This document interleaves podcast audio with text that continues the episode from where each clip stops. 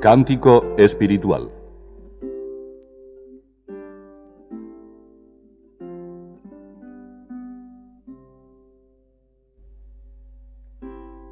Introducción por el padre Alberto Barrientos.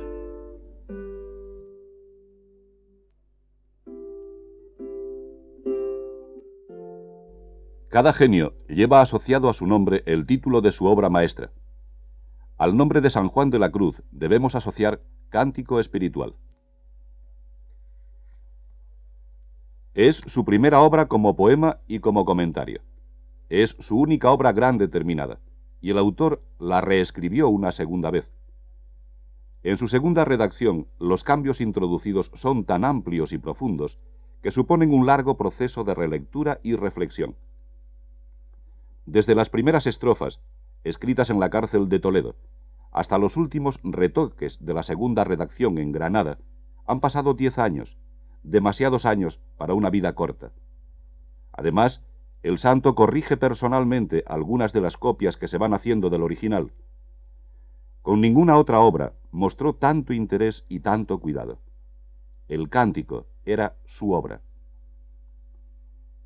Sorprende que estas páginas hayan sido escritas por un hombre que viene de la pobreza, que ha vivido una infancia de privaciones, que en su juventud ha sufrido una profunda crisis vocacional, que, lanzado a la aventura de una reforma religiosa, ha terminado con sus huesos en una injusta y sórdida cárcel.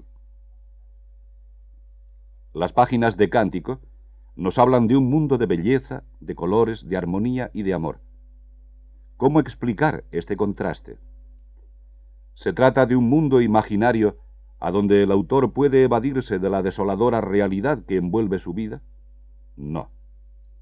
Cántico espiritual es el fruto de la sabiduría teológica, del genio poético y la buena salud mental de San Juan de la Cruz.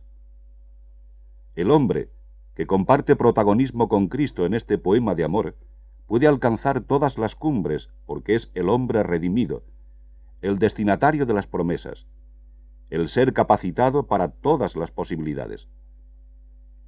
Desde las primeras estrofas nos encontramos con un alma que ha decidido en serio amar a Dios sobre todas las cosas. Por eso, sus aspiraciones son la presencia, el encuentro, la transformación y la unión con el amado. Este ambicioso programa es posible porque aquí el principal amante es Dios.